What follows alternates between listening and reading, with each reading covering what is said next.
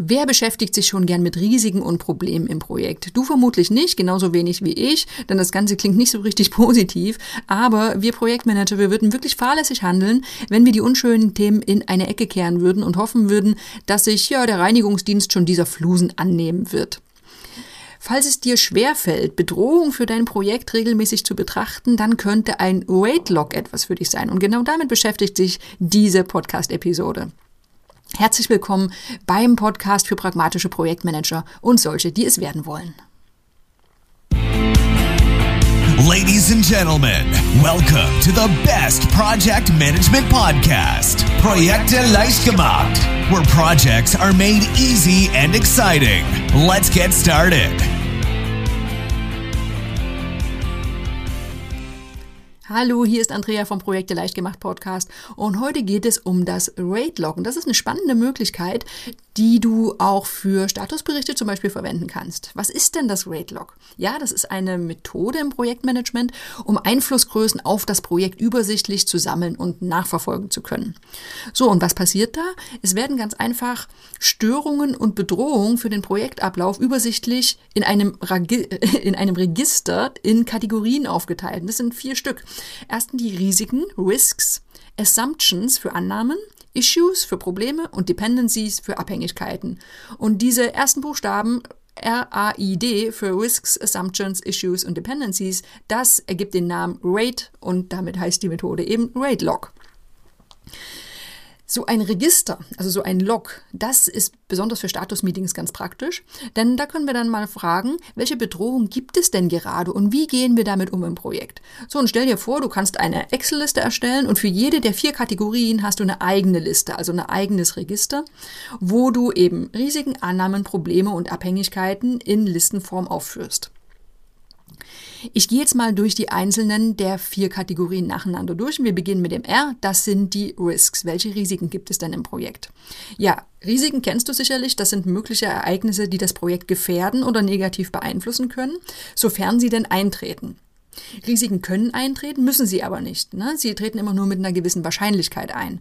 Und die, genau diese Eintrittswahrscheinlichkeit, diese Unsicherheit unterscheidet sie von Problemen, die ja bereits eingetreten sind und auf jeden Fall bearbeitet werden müssen. In dem, nehm, bleiben wir mal beim Thema Excel-Liste. Wenn du also auf dem ersten Tabellenblatt alle deine Risiken aufführst, dann würden die untereinander aufgeführt werden und du kannst zum Beispiel sie bewerten nach der Höhe der Eintrittswahrscheinlichkeit und auch nach der Höhe des Schadens, wenn sie denn eintreten würden. Ich verlinke auch nochmal auf unsere Übersichtsseite zum Thema Projektrisiken. Da findest du alles zu diesem Thema. Gehen wir zum zweiten, sag mal Excel-Reiter oder zur zweiten Kategorie, das sind die Assumptions. Welche Annahmen werden denn im Projekt getroffen? Ne?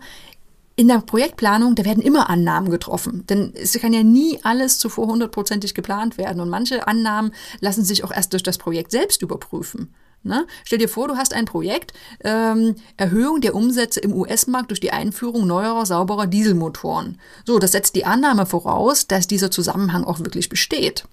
Ne? Viele Projekte verzögern sich oder scheitern sogar, weil das Projektteam Annahmen getroffen hat, die sich später als falsch herausgestellt haben. Und deshalb ist es so wichtig, sich dieser Annahmen bewusst zu sein und sie auch nachzuverfolgen. Hier geht es also darum zu schauen, okay, worauf basiert unsere Planung und dann zum Beispiel im Status-Meeting zu schauen, sind diese Annahmen denn noch gerechtfertigt oder muss vielleicht ein Plan angepasst werden?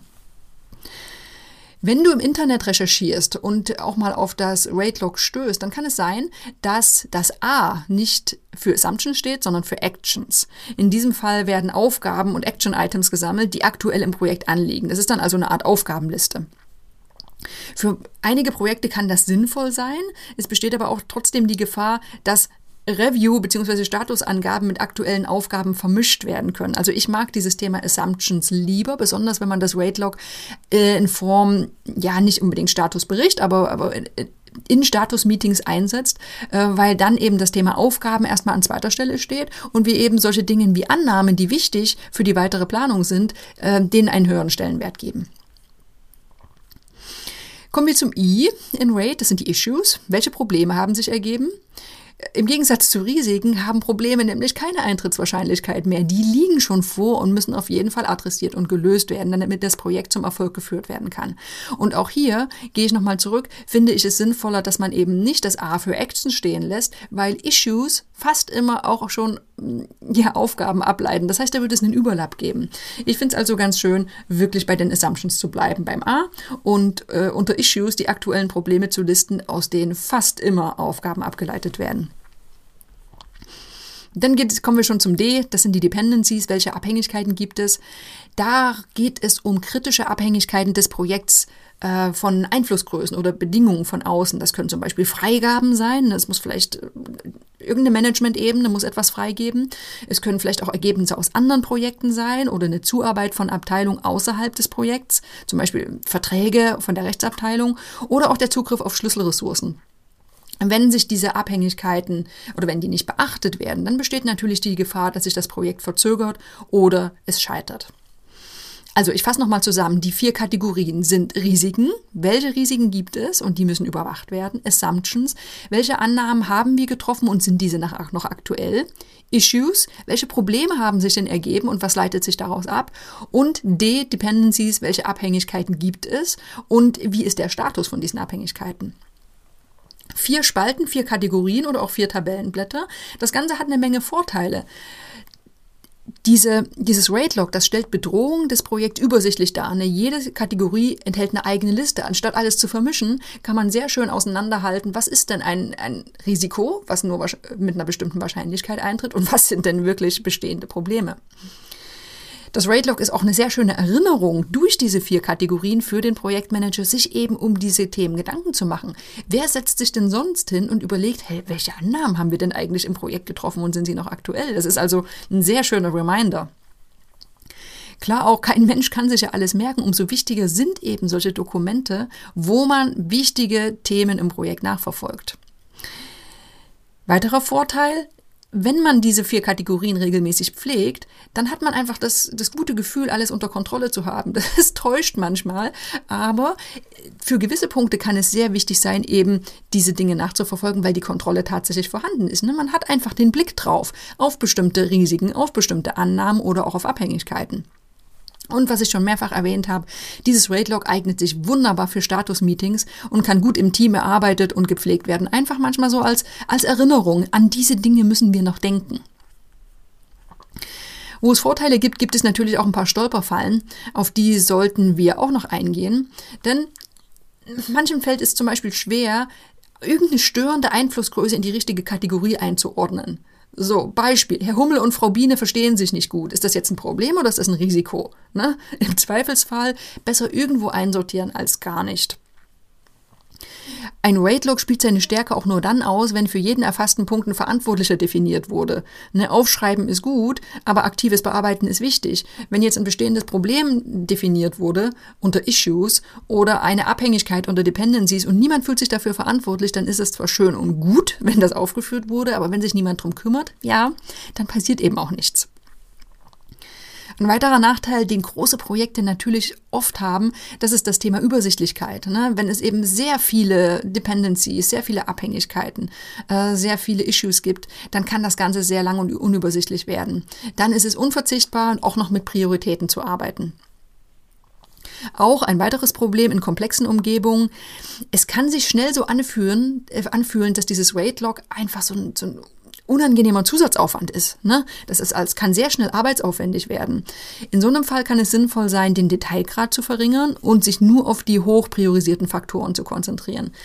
Wie bei allen Projektmanagementmethoden, das Ganze soll ja keine Bürokratie schaffen, sondern es soll dabei helfen, ein Projekt zu einem Ergebnis zu führen. Es soll einen unterstützen. Sobald du merkst, dass das Rate-Log in deinem Projekt zu viel Aufwand ähm, zu viel Aufwand verursacht, ohne dass es den gewünschten Effekt hat, dann musst du schauen, ob du es vielleicht ein bisschen vereinfachen kannst. Priorisierung, ich habe es jetzt mehrfach gesagt, ist in wirklich vielen Fällen der Schlüssel zum Erfolg. Denn das zeigt ja dir und deinen Stakeholdern erstens, um welche Punkte du dich wirklich dringend kümmern solltest, welche Faktoren vielleicht erstmal nur beobachtet werden können und wann sich auch ein Delegieren lohnt für Faktoren, die aktuell niedrig priorisiert sind. So, jetzt hast du also deine vier Kategorien. Jetzt kann man aber nochmal schauen, was macht man denn jetzt damit? Ist ja schön und gut, wenn alles, wenn alles aufgeführt wird. Das Thema Verantwortlichkeiten habe ich schon genannt.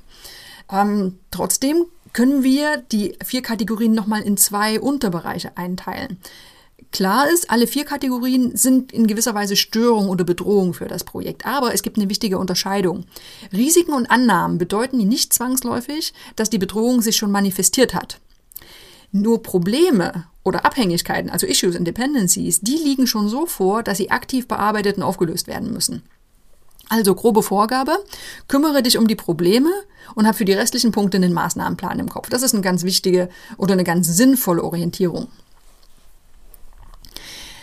Das war das Weightlog. Zusammenfassung. Es ist eine wirklich schöne und einfache Methode, um Bedrohungen und Störungen für das Projekt übersichtlich zu sammeln und dann nachverfolgen zu können.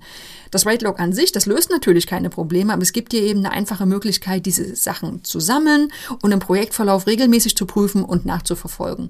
Und wie ich mehrmals im, in dieser Episode erwähnt habe, ist es wirklich praktisch, einfach in Status-Meeting mal einen Blick auf das Weightlog zu werfen, äh, um diese Dinge nicht zu vergessen, dass sie einfach nicht unter den Tisch fallen. Wir haben eine schöne Vorlage für ein Weight-Log auf unserer Website, die kannst du dir kostenlos runterladen. Ich verlinke auf jeden Fall zu den Show Notes, so dass du ja schnell an deine Vorlage kommst und das ist dann auch dieses berühmte äh, Excel-File, von dem ich auch mehrfach gesprochen habe.